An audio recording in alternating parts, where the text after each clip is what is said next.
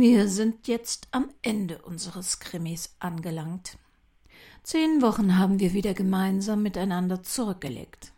Wenn Ihnen der Krimi gefällt, dann freuen wir uns über Daumen, Sterne, Punkte, Likes oder was immer auf Ihren Portalen. Sie werden in dieser letzten Episode von einer technischen Möglichkeit, einer App erfahren, die es wirklich gibt. Im Sinne des Gesetzes könnte das Werbung sein, aber Sie sollten wissen, dass wir mit den Entwicklern in keinerlei Zusammenhang stehen und dass wir in keiner Form für diese Nennung entlohnt werden. Aber jetzt ein letztes Mal. Narben. Ein Kriminalroman in zehn Episoden von Henrietta Pazzo. Eine Produktion des Krimi-Kiosk Verlages Petra Weber in Köln.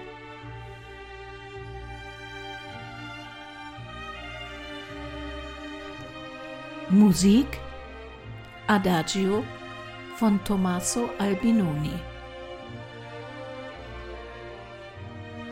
Sprecherin Petra Weber. Sie hören die zehnte und letzte Episode.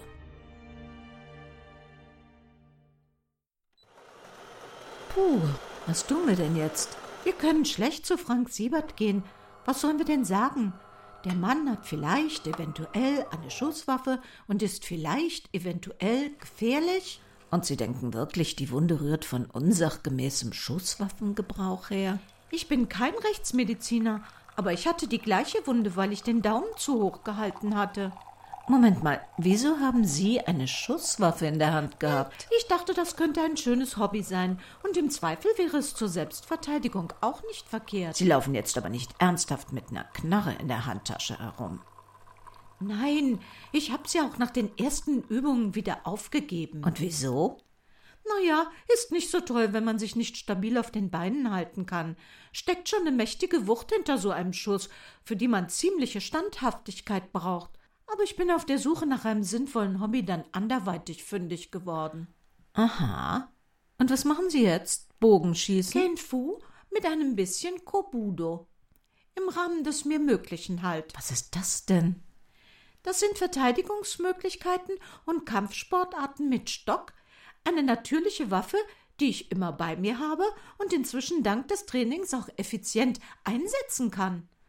Das gibt mir mehr Sicherheit, wenn ich abends alleine unterwegs bin. Mit Stock als Frau alleine, da wirkt man schnell wie eine leichte Beute. Zudem trainiert es meinen Gleichgewichtssinn und meine Fitness. Ja, für Ihren Stock brauchen Sie auch keine Waffenbesitzkarte oder ein Waffenschließ für. Moment mal, dieses kleine Schließfach in Wiesingers Panikraum, das kam mir gleich für einen normalen Wandtresor zu klein vor.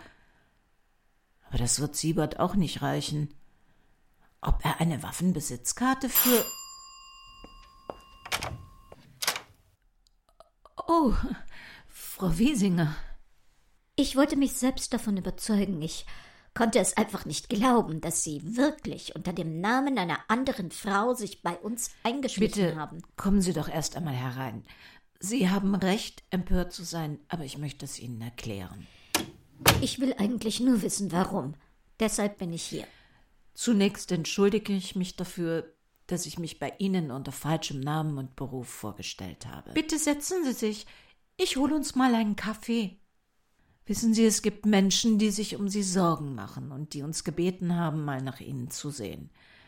Sie haben sich sozial zurückgezogen, Ihre Lebensumstände drastisch verändert, und das sind normalerweise Zeichen, für die es besorgniserregende Gründe geben könnte. Natürlich wäre es vielleicht richtiger gewesen, sie anzusprechen, aber manchmal hat man nicht die Möglichkeiten. Oder man will einfach jemanden nicht verletzen. Meine Mutter, stimmt's? Ich habe ihr gesagt, sie soll uns Zeit geben, aber sie kann natürlich nicht. Geduld war noch nie ihre große Stärke. Es ist doch schön, wenn ein Mensch sich Sorgen um jemanden macht. Haben Sie ihr denn erklärt, Nein. dass Deshalb gibt's ja keine Ruhe. Aber dass sie so weit gehen würde, uns. Bitte nehmen Sie es niemandem übel, dass er oder sie sich um Sie sorgt. Ich habe ihr gesagt, dass wir eines Tages mit ihr darüber reden, aber dass es eben im Moment noch nicht geht. Wann haben Sie ihr das gesagt? Kurz nach der Hochzeitsfeier. Und danach nichts mehr? Mein Gott, die, die, die fünf Jahre, die sind irgendwie so schnell verflogen. Fünf Jahre. Das ist eine lange Zeit, wenn man auf eine Erklärung wartet. Es gibt Dinge, über die kann man nicht reden, selbst wenn es selbst wenn man es möchte. Dinge, die nur die Liebe erträgt und manchmal nicht mal die. Aber häusliche Gewalt und Liebe, gehört das wirklich zusammen? Wovon reden Sie? Naja, von Ihren Narben auf dem Arm zum Beispiel. Aber das. Sie glauben doch nicht, dass mein Mann. Also das muss ich klarstellen.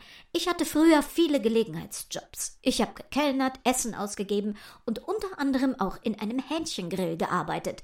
Diese Grillwagenanlagen waren so idiotisch konstruiert, dass man beim Reinschieben und Rausheben der Grillspieße mit den Armen drankam und sich höllisch an den Spießen verbrannte.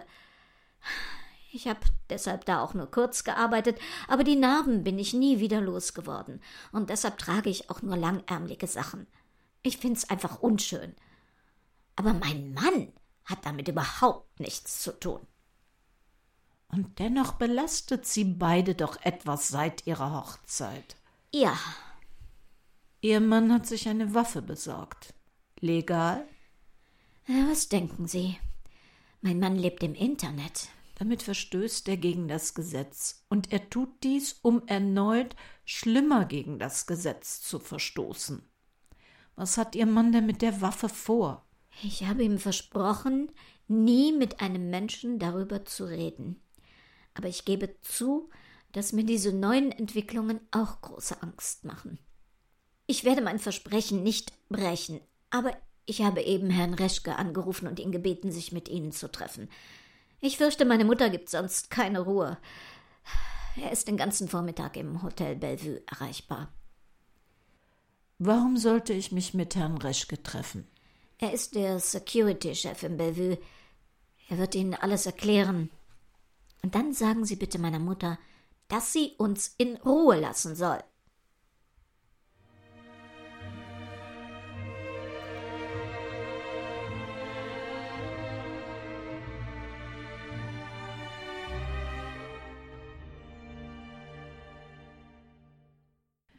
Das Hotel Bellevue war ein Fünf-Sterne-Nobelhotel, das mitten in der Innenstadt lag und als erstes die Frage aufkommen ließ, welche Aussicht zu seinem französisch wohlklingenden Namen geführt haben könnte. Die Frage beantwortete sich im neunten Stock des Hotels, der einen pittoresken Blick über das angrenzende Altstadtgebiet erlaubte. Ewald Reschke, ein älterer Herr in teurem Anzug, empfing Barbara mit ernstem Blick. Dieser Fall hat schon so viel meiner Zeit beansprucht. Ich gehe nächsten Monat in den Ruhestand. Ich kann auf eine Reihe erfolgreicher, sehr erfreulicher, ereignisloser Events in meinem Berufsleben zurückblicken. Doch sie alle stehen im Schatten dieses Sommers vor fünf Jahren. Frau Wiesinger hat mich autorisiert, Ihnen alle Auskünfte zu geben – Wissen Sie, die Hochzeit der Wiesingers, das war ein rauschendes Fest. Vorrangig familienangehörige Freunde, ein paar Geschäftspartner, es wurde getanzt, getrunken, gefeiert. In all unseren Räumen herrscht striktes Rauchverbot. Wenn man rauchen möchte, muss man in eine Seitengasse neben dem Hotel hinuntergehen. Vor dem Eingang ist es nicht gerne gesehen, weil es andere Gäste belästigen könnte und die Zugänge verschmutzt. In jener Nacht zu vorgerückter Stunde gegen zwei Uhr etwa, ich habe ein Video des Vorfalls. Um das Gebäude herum stehen Kameras, allerdings ohne Ton. Aber Ewald Reschke startete das Überwachungsvideo. Barbara wurde blass. Diese Brutalität, dieser Ausbruch an Wut und Gewalt. Obwohl sie den dringenden Wunsch hegte, das Video zu stoppen oder wegzusehen, aufzuschreien, sah sie sich die furchtbaren Szenen bis zum Ende an. Sechzehn quälend lange Minuten. Wieso ist Ihr Sicherheitspersonal nicht eingeschritten? Oder filmen diese Kameras nur so vor sich hin? Ein furchtbarer Zufall. Es war gerade Schichtwechsel und die beiden Sicherheitsleute machten Übergabe und unterhielten sich im Gang, ohne auf die Monitore zu achten. Es war noch nie etwas in dieser Gasse passiert, aber in jener Nacht. Als die beiden dann auf den Monitor sahen, war schon alles vorbei. Sie haben natürlich sofort den Notarzt gerufen. Und das Vergewaltigungsopfer dieser drei Männer, dieses Bündel Mensch, das da zusammengekrümmt, wimmernd und blutend am Boden liegt, das ist der Wiesinger? Ja. Seine Frau hatte nach ihm gesucht und war noch vor den Rettungssanitätern unten. Zu dem Zeitpunkt war er bereits bewusstlos. Sie hat seinen blutenden Kopf in ihren Schoß gehalten und tröstend auf ihn eingeredet, bis die Ambulanz kam. Dann ist sie mit ihm ins Hospital gefahren. Ich war angerufen worden und traf noch vor seinem Abtransport ein.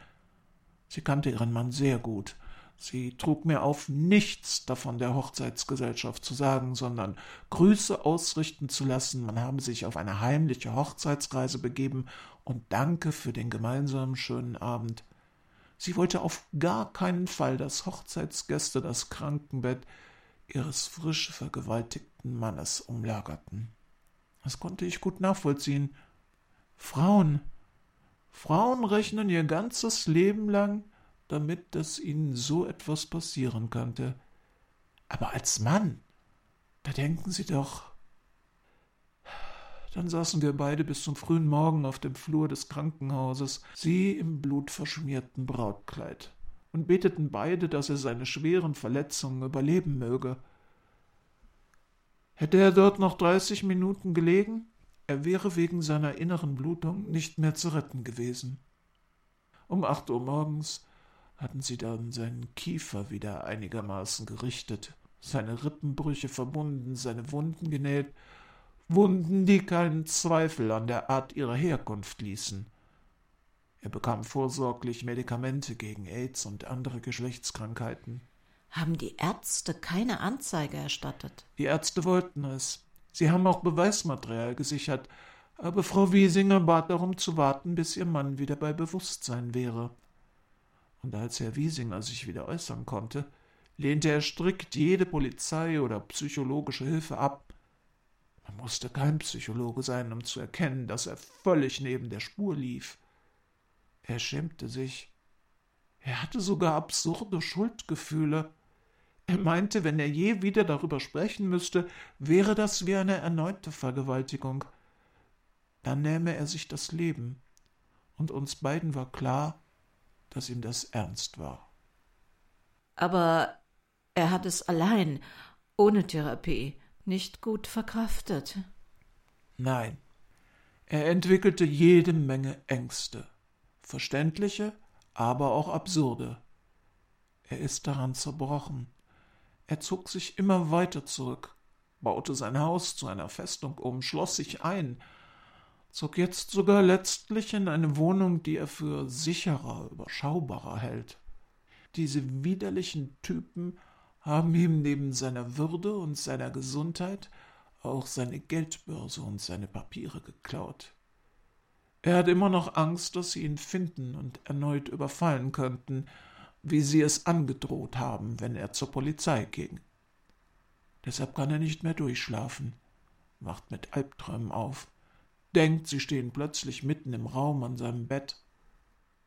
Weil das so nicht mehr weiterging, haben sie jetzt einen Panikraum, in dem er sich nachts einschließt. Er ist von seiner absolut verständlichen Angst in eine furchtbare Isolation getrieben worden. Sie haben zu den Wiesingers nach dem Vorfall noch Kontakt gehalten? Ach, mir ist die Sache damals nie mehr aus dem Sinn gegangen. Diese Schweine gehören ins Gefängnis. Ja, aber dazu müsste man erst einmal herausfinden, wer die sind. Das habe ich. Ich habe jeden Stein umgedreht, bis ich ihren Namen kannte. Fünf Jahre lang habe ich nach ihnen gesucht. Und im letzten Monat habe ich sie gefunden. Und Sie haben Herrn Wiesinger die Namen genannt. Ja, Ich wollte ihn überzeugen, doch Anzeige zu erstatten. Die Tat ist nicht verjährt, die Beweise wurden gesichert. Aber das will er unter gar keinen Umständen.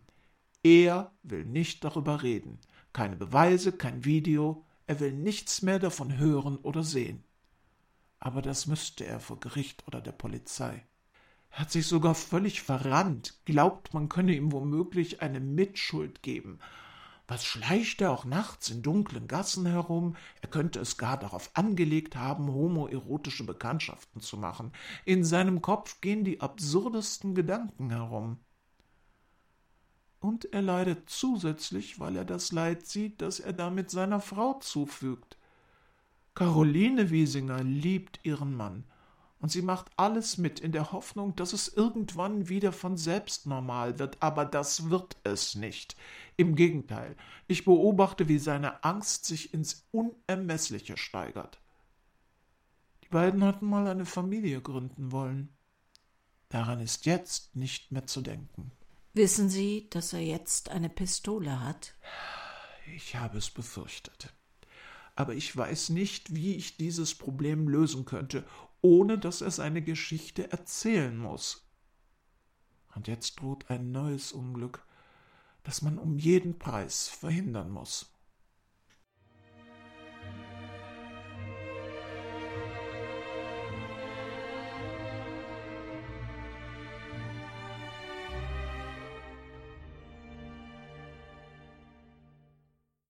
Es hatte eine peinliche Stille im Raum gelegen, nachdem Caroline Wiesinger wieder gegangen war.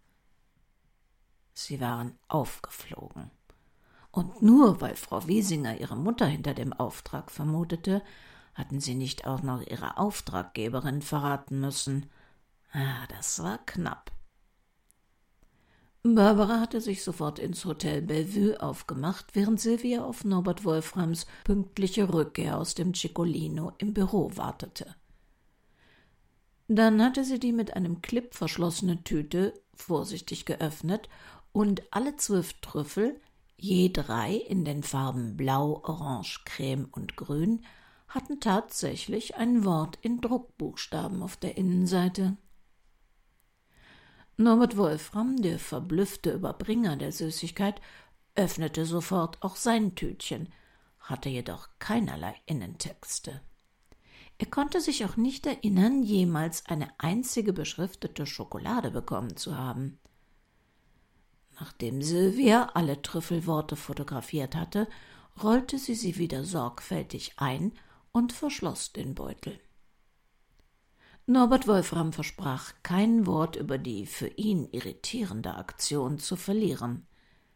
Wieder alleine im Besprechungszimmer druckte sie alle zwölf Bilder aus und legte sie, entsprechend Barbaras Vorschlag, nach Farben sortiert zueinander.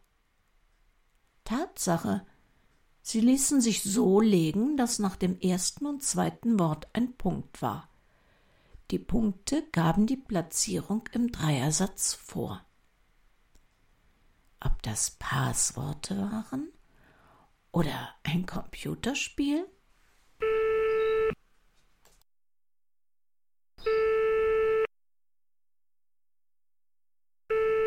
Sorry, Johanna, dass ich dich im Homeoffice störe. Ich fass mich auch ganz kurz. Sag mal, du da, Justin, kennt ihr vielleicht ein Game oder womöglich ein Exit-Game, bei dem man drei Worte in einer vorgegebenen Reihe durch Punkte getrennt braucht? Oder eine App oder irgendetwas, wofür man drei Passworte braucht? What three words? Naja, zum Beispiel höflich, Punkt, Bauer, Punkt, gebraucht. Nee, das meinte ich nicht. Das ist kein Game. Das, was du suchst, ist eine kostenlose App, die heißt What Three Words. Und was macht man damit? Je drei Worte stehen für eine Location, geografisch gesehen. Also eure Adresse heißt dann vielleicht zum Beispiel kriminell.podcast.hören. Ah, und, äh, aber wozu braucht man das denn? Wir haben doch eine Adresse, die man sogar über Maps findet. Der Vorteil der App, alles ist per Satellit recht engmaschig erfasst. In Quadraten von, ich glaube, 3 mal 3 Metern. Damit kannst du auch auf freien Flächen in der Natur recht genau Standorte angeben, auch wenn keine Straßen oder Hausnummern vorhanden sind. Du könntest dich so zum Beispiel bei einem Open-Air-Konzert mit jemandem treffen. Auf so einem Acker gibt es ja keine gekennzeichneten Aufgänge oder Ränge. Der findet dann genau dieses 3x3 Quadratmeter große Quadrat, wo du stehst. Und das weltweit. Du kannst ganz viele Sprachen einstellen, im Zweifel auf Chinesisch oder Englisch. Dann kriegst du Begriffe in der Sprache und nicht etwa übersetzt, das sind eigene. Das ist witzig und die Kombis sind ziemlich leicht zu behalten. Ui, dann vielen Dank und bis später mal. Barbara hatte nach ihrer Rückkehr erst einmal etwas Süßes gebraucht, und sie hatte beiden aus der Bäckerei ein Stückchen Herrentorte mitgebracht. Dann hatte sie sich hingesetzt und hatte Silvia die furchtbare Geschichte des Videos, das ihr nicht mehr aus dem Kopf ging, erzählt. Puh, dabei hätten wir eigentlich die Zeichen bei Nils Wiesinger deuten können. Sie hatten doch das Gleiche durchlebt. Opfer werden, Angst haben und sich immer weiter isolieren. Aber irgendwie hat man offensichtlich doch jede Menge Vorurteile im Kopf, die im Wesentlichen von männlichen Tätern und weiblichen Opfern ausgehen. Tja, manchmal setzt man halt ein Puzzle falsch zusammen. Aber peinlich, dass ich trotzdem noch aufgeflogen bin. Ich hoffe, das passiert uns nicht öfter. Apropos Puzzle, was macht denn Ihre Trüffelforschung? Ja, ich dachte, ich hätte es geklärt. Die Wörter gehören zu einer App, die damit punktgenaue Standorte angibt. Das ist doch toll. Theoretisch ja, aber ich war dort. An keinem der vier Standorte war was Besonderes. Hatte Norbert Wolfram nicht noch von zusätzlichen Nachrichten gesprochen? Vielleicht liegt darin der Schlüssel. Moment. Hallo Norbert, hat Frau Gallo was gemerkt? Nein, alles wie immer. Aber ich war schon sehr aufgeregt, dass sie was merkt. Sollten Sie heute eigentlich auch einen Gruß dazu übermitteln? Heute war die Frau Rinaldi sehr gesprächig. Ich sollte der Frau Galle ausrichten, Moment, dass morgen ihr Lieblingseis im Angebot wäre, so für den nächsten Besuch besser ein Parkticket zieht, das sie aber hinterher wegwerfen könnte und dass sie jemanden schickt, der nach dem Gartentürchen guckt, was immer das bedeutet. Also verraten Sie mir hier denn irgendwann mal, warum Sie das alles so interessiert? Mach ich. Und dann gibt's jede Menge Torte. Versprochen. Das war der Schlüssel. Es gibt erst morgen was an den Standorten. Ich erinnere mich an ein Plakat mit einer Eis des Jahres Werbung. An Standort 2 stand ein Parkscheinautomat, ein großer Mülleimer an drei und am vierten Punkt war ein kleines Holztürchen zu einem Schrebergarten. Jede Wette, da passiert morgen was. Ich stelle mich verdeckt mit dem Auto in die Nähe der Eiswerbung und bei dem Türchen gab es auch gute Möglichkeiten, verborgen zu parken. Und dann schauen wir uns doch mal an, was die da treiben.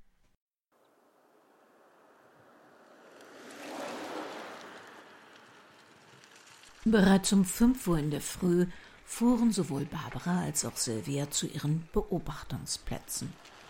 Bewaffnet mit einer Thermoskanne Kaffee und ein paar dick belegten Butterbroten. Eines hatte Barbara inzwischen gelernt. Observieren machte hungrig. Gegen neun Uhr kam ein E-Rollerfahrer, sah sich mehrfach um, ohne Barbara zu bemerken, und deponierte etwas hinter dem Holztürchen unter einem großen Stein. Dann fuhr er weiter. Kurz darauf kam eine WhatsApp-Nachricht von Silvia. Auch bei ihr war der E-Rollerfahrer aufgetaucht und hatte etwas hinter dem Werbeplakat versteckt. Beide Frauen fuhren zu je einem anderen Standort und fanden auch da kleine Päckchen, etwa in der Größe von halben Butterstückchen, die sie mit Handschuhen aus dem Fundort herauszogen und mitnahmen. Wieder im Büro starrten sie auf drei der vier Päckchen in einer Plastikbox aus sicherer Entfernung. Eines hatte Sylvia bei einem befreundeten Apotheker abgegeben, mit der Bitte, es sich genauer anzusehen. Barbara beäugte die Box von allen Seiten. Was immer das ist, es ist mit Sicherheit was Illegales. Ob das Heroin ist? Immerhin hat Europol den Laden überwacht, und das machen die bestimmt nicht wegen Puderzucker. Ich mache mir mehr Sorgen, dass es womöglich Rizin oder sowas sein könnte. Hatten Sie immer die Handschuhe an? Der E-Rollerfahrer trug jedenfalls welche, und das vielleicht nicht nur wegen der Fingerabdrücke. Ah, Werner, mal sehen, was er rausgefunden hat. Sylvia, woher habt ihr das Dreckszeug? Sagt nicht, es ist wirklich Rizin oder Heroin. Das nicht, aber es wird nicht besser. Pures Fentanyl, gut verpackt, aber ihr habt nicht an der Verpackung gepult, ungeschützt irgendwas angefasst oder sogar eingeatmet. Nein, es ist doch ein Beweismittel. Ist das eine Droge? Fentanyl ist ein brutal starkes Schmerzmittel, ein künstlich hergestelltes Opiat. Anfang der 60er Jahre in den Laboren von Janssen, heute Johnson Johnson, ja, die, die den Impfstoff anbieten, wurde es hergestellt. Hochwirksam als Schmerzmittel und Rauschmittel, aber für Amateure extrem schwer zu dosieren. Ihr müsst euch das so vorstellen, dass etwa 30 Milligramm Heroin tödlich sind, aber schon 3 Milligramm Fentanyl. Das ist weniger als das Salz, das du dir auf dein Ei streust. Deshalb war es lange Zeit für die illegale Szene uninteressant. Ich mein, blödes Geschäftsmodell, seine Kunden umzubringen. Aber jetzt rückt das Dreckszeug aus China und Mexiko in den weltweiten Markt. Schlechte Heroinqualitäten werden damit gestreckt. Du pimpst quasi mit ein paar Körnchen den Stoff auf. Dann ist es auch noch hochsuchtfördernd. Extrem lukrativ. Mal zum Vergleich. Kosten der Herstellung von einem Kilo Heroin etwa 7000 US-Dollar und auf der Straße vertickt bringt es dir 800.000 ein. Aber ein Kilo Fentanyl kostet in der Herstellung nur 5000 Dollar und bringt auf der Straße 1,5 Millionen Dollar ein. Weniger Kosten, fast doppelte Einnahme, weil du es besser strecken kannst. Euer Päckchen hatte ungefähr 125 Gramm Inhalt, macht einen Wert des Päckchens von gut 160.000 Euro. Euch ist klar, dass ich das Zeug nicht wieder aushändigen darf und es der Polizei übergeben muss. Die wird fragen, woher ihr das Mistzeug habt. Kommissar Frank Siebert ist schon auf dem Weg zu dir. Wir haben uns mit ihm abgesprochen, weil wir uns dachten, dass das kein Puderzucker ist. Danke und äh, gesund bleiben. Ja, aber ihr auch. Dieser Europol-Mann wird uns vierteilen. Da wir die Päckchen mitgenommen haben, werden die Dealer ziemlich schnell merken, dass sie aufgeflogen sind und alles aufräumen. Und dann verticken sie den Scheiß anders. Werner hat zum Glück nicht gefragt, ob wir noch mehr davon haben. Vielleicht können wir die Päckchen zurücklegen. Dann fehlt nur eines. Könnte zufällig entdeckt worden sein. Hm, ich weiß nicht. Ich glaube, ich habe da eine andere Idee.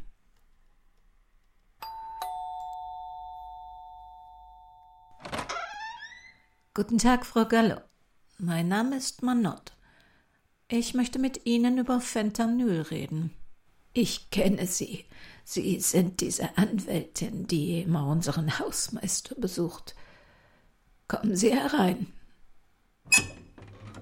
Barbara betrat ein penibel aufgeräumtes Wohnzimmer mit erstaunlich wenig Möbeln oder Andenken, wie man sie sonst bei älteren Menschen in der Wohnung vorfindet. Ich weiß nicht, wie tief Sie in dieser gefährlichen Geschichte drin hängen, aber in Ihrem Alter dürften Sie sich andere Lebensumstände gewünscht haben als die, die jetzt definitiv auf Sie zukommen werden. Wir haben die Lieferung von heute einkassiert. Alle vier Standorte. Sie brauchen sich also gar nicht erst auf den Weg zu machen. Die Polizei ist informiert. Ich biete Ihnen jetzt und nur jetzt die einmalige Chance, mit der Polizei zu kooperieren, als meine Mandantin, und ich hole für Sie raus, das verspreche ich, was machbar ich ist. Ich bin erleichtert. Drohen ist sinnlos. Hören Sie, die Wahrscheinlichkeit, dass man mir irgendetwas beweisen könnte, liegt bei null. Ich habe nichts getan. Ich habe das Zeug nicht mal gesehen. Ich habe nur Standorte an die Abholer weitergeleitet. Die Gerichte werden zugunsten einer alten Frau entscheiden, weil sie mit einer Endsiebzigerin im Knast eh nichts anfangen können. Ja, das macht mir keine Angst. Aber Sie haben Angst. Ich werde Ihnen alles sagen. Sie werden es der Polizei übermitteln, und ich stelle mich dann als Kronzeugin zur Verfügung. Ich nenne Ihnen alle Beteiligten und ihre Funktionen. Mengen und alles, was ich weiß. Dafür lässt man mich heute in Ruhe verschwinden. Man sucht mich nicht. Ich bin seit Wochen auf diesen Tag vorbereitet. Schalten Sie die Aufnahme von Ihrem Handy ein. Sobald Sie alles da drauf haben, gehe ich mit Ihnen aus dieser Wohnung mit einer gepackten Tasche. Sie fahren mich zum Bahnhof und dann bin ich bis zum Prozess unsichtbar. Ich werde Ihnen eine Möglichkeit zur Kontaktaufnahme zukommen lassen.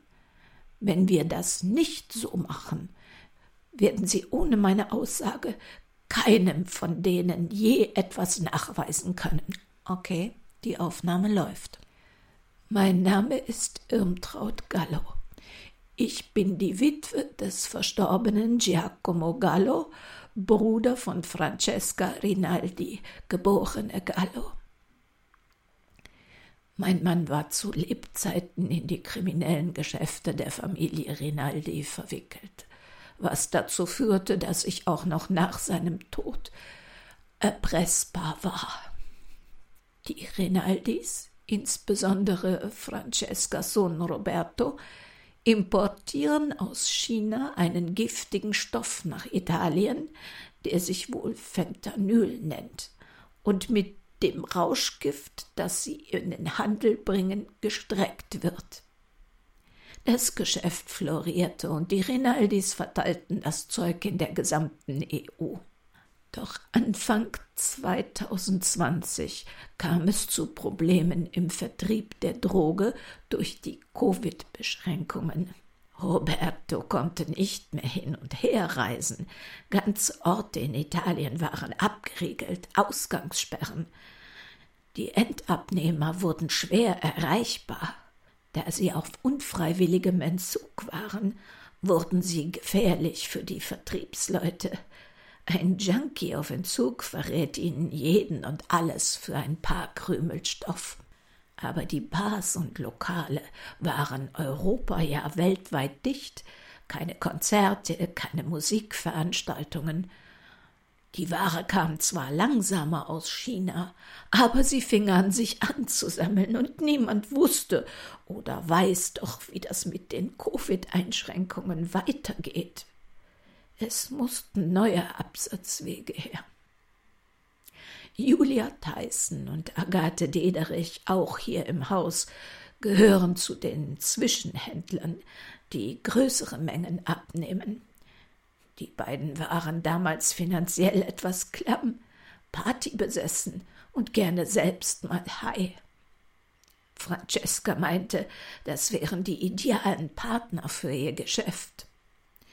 Ich habe Ihnen Francescas Vertriebsidee untergejubelt. Julia und Agathe begannen Ferienhäuser in abgelegenen Gegenden zu mieten. Aber es gab doch ein Beherbergungs- und Vermietungsverbot. Och, sie behaupteten, ein Buch, einen Kriminalroman zu schreiben und dafür in Abgeschiedenheit zwei Monate arbeiten zu müssen. Beruflich durfte ja vermietet werden. Sie zahlten die zwei Monate im Voraus ohne Verlängerungsoption. Und die Häuser wurden zu Spottpreisen angeboten, weil es so viele auf dem Markt gab, die leer standen. Unter falschem Namen. Genutzt haben sie die Häuser meist in unbeobachteten Waldgebieten nur an einem Wochenende. Für Privatpartys. Da wurden die Drogen unters Volk gebracht. Corona war deren kleinstes Gesundheitsproblem. Aber wozu der Umweg über Sie? Warum hat Francesca Rinaldi den beiden nicht direkt die Koordinaten geschickt? Weil sie clever ist. Die beiden wissen nicht, woher der Stoff kommt. Francesca achtet peinlich darauf, weder mit Kunden noch mit der Ware in Kontakt zu kommen. Aber da kommen doch Leute in ihren Laden. Die bekommen alle solche Dreiwort-Koordinaten? Nur mittwochs. Und äh, das sind keine echten Kunden, das sind Mulis. Sie bekommen ein bisschen Geld oder was Süßes, um für die echten Dealer die Trüffel mit den Standorten abzuholen wie Norbert Wolfram auch. Sie treffen sich nicht einmal mehr untereinander im Laden, weil sie feste Termine haben. Keiner kennt auch nur einen anderen. Und falls man sie verfolgt oder die Schokolade in die Hände der Polizei fällt, kennen sie immer noch nicht die wahren Verteiler oder die wahren Empfänger. Ohne mich als Zeugin werden Sie Francesca nie etwas beweisen können. Und das, was auf den Schokozettelchen geschrieben stand, woher sollte sie wissen, was das war oder was das bedeutete? Da wird sie völlig auf alte Frau machen. Das größte Problem in diesem Business ist die Kommunikation. Sie kann überwacht werden. Sie dient dann den Verfolgern als Beweismittel. Telefon, Internet, Gespräche, alles ist aufzeichnbar. Die Rinaldis hätten sich nie so eine App wie dieses Anom vom FBI aufschwatzen lassen, weil das oberste Gebot ist, so wenig nachweisbare Kommunikation wie nötig nichts über technische Geräte, nichts, was aufgezeichnet werden kann. Die drei Worte besagen erst einmal gar nichts, selbst wenn man herausfindet, worum es geht, weil sie nur an ganz wenigen Stunden zu einem ganz bestimmten Zeitpunkt von Relevanz sind. Ich habe die Worte aus der Schokolade in den Standort umgewandelt und diese Julia und Agathe mit den Instruktionen weitergegeben. Die beiden haben keine Ahnung, woher die Info oder der Stoff wirklich kommen, und die Rinaldis kennen die beiden nicht, haben nie miteinander kommuniziert. Je verzweigter und je weniger alle Betroffenen voneinander wissen, desto schwerer nachweisbar. Und Roberto Rinaldi ist der Chef dieser Organisation. Oh nein, das Familienunternehmen gehört Francesca. Sie werden aber nichts finden, das das belegt, weil sie jeden Kontakt zur Ware oder den Kunden oder dem Geld wie die Pest meidet. Aber wie wird gezahlt?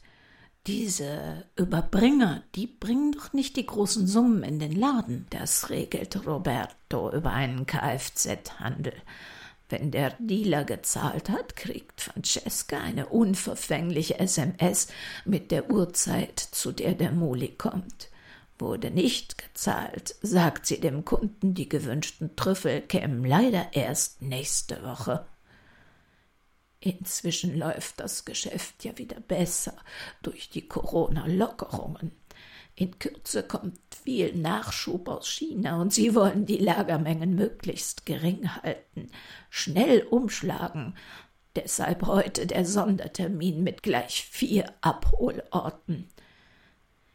Ich habe eine Liste mit allen mir bekannten Namen gemacht dem Autohandel, den Lagern und alles, was ich weiß, alles, was ich nur deshalb herausbekommen konnte, weil mein Mann zu dieser Familie gehörte. Warum haben Sie die Schokolade eigentlich nicht gegessen, sondern weggeworfen? Wenn Covid Vergangenheit ist, werden Julia und Agathe mit ihren Privatpartys entbehrlich. Und ich damit auch. Ich würde nie etwas essen, das von Francesca Rinaldi kommt. In ihrem Umfeld verschwindet gerne mal jemand. Für sie habe ich sowieso nie richtig zur Familie gehört. Aber wir müssen jetzt gehen. Wenn die beiden zurückkommen, Julia und Agathe, ohne den Stoff, dann geht die Jagd auch auf mich los. Aber da ist mein Leben dann keine Lira mehr wert. Mit diesen Worten übergab Irmtraut Gallo Barbara eine Mappe mit Unterlagen und griff nach einer bereitstehenden Reisetasche, die offensichtlich schon vor langer Zeit für diesen Augenblick gepackt schien. Doch bevor sie gemeinsam das Haus verließen, hatte Barbara noch eine dringende Bitte an Frau Gallo.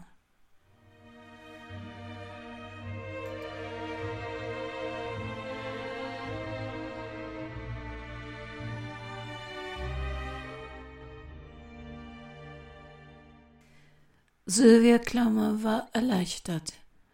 Caroline Wiesinger hatte ihren Mann zu dem Deal überreden können.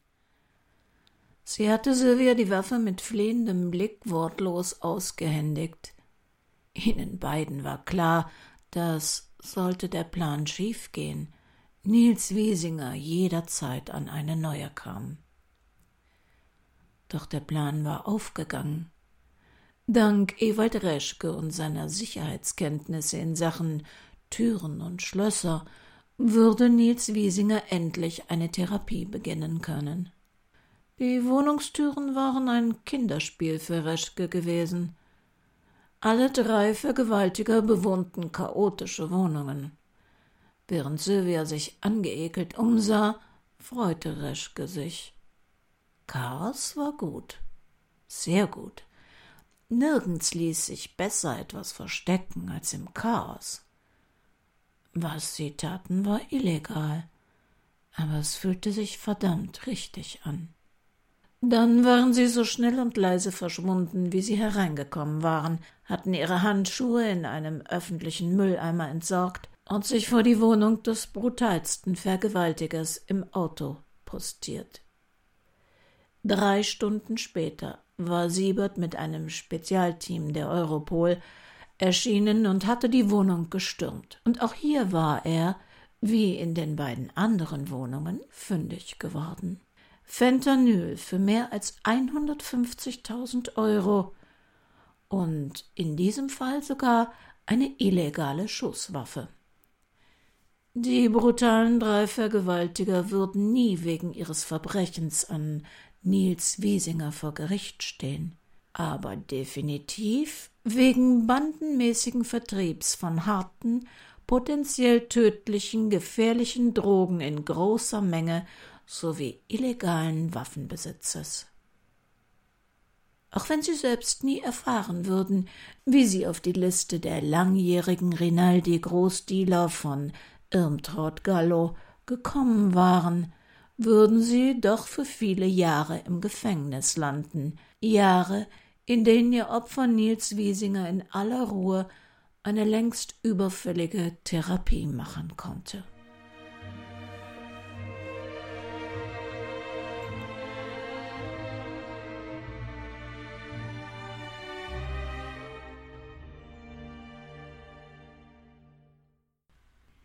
Manchmal sind Geschichten eben nicht so, wie sie zunächst scheinen, und nicht immer sind Täter und Opferrollen so verteilt, wie wir glauben. Wir hören uns leider wieder erst am ersten Donnerstag im September, denn inzwischen haben hier Abrissarbeiten begonnen, die so viel Dreck und Lärm machen, dass es leider unmöglich ist, eine Sendung störungsfrei aufzunehmen. Ich stelle mal ein Foto davon auf Instagram ein, damit man sieht, was hier im Augenblick los ist. Bis dahin, bis wir uns das nächste Mal hören, finden Sie aber noch jede Menge Hörstoff in alten Podcast-Sendungen oder in unserem Shop. Da gibt es dann auch die Krimis, die es nicht mehr als Podcast gibt oder nie als Podcast gab. Im Augenblick genießen wir ja alle unsere neu gewonnene Freiheit. Aber bitte denken Sie daran, dieser Virus ist wie ein guter Krimi. Erst ahnt man nicht, woher die Gefahr kommt, dann mehren sich die Opfer, und wenn man glaubt, Täter und Gefahr erkannt zu haben, kommt es zu einer unerwarteten Wendung. Deshalb bis zu unserem Wiederhören, wo immer Sie sind und was immer Sie tun, bitte passen Sie verdammt gut auf sich auf.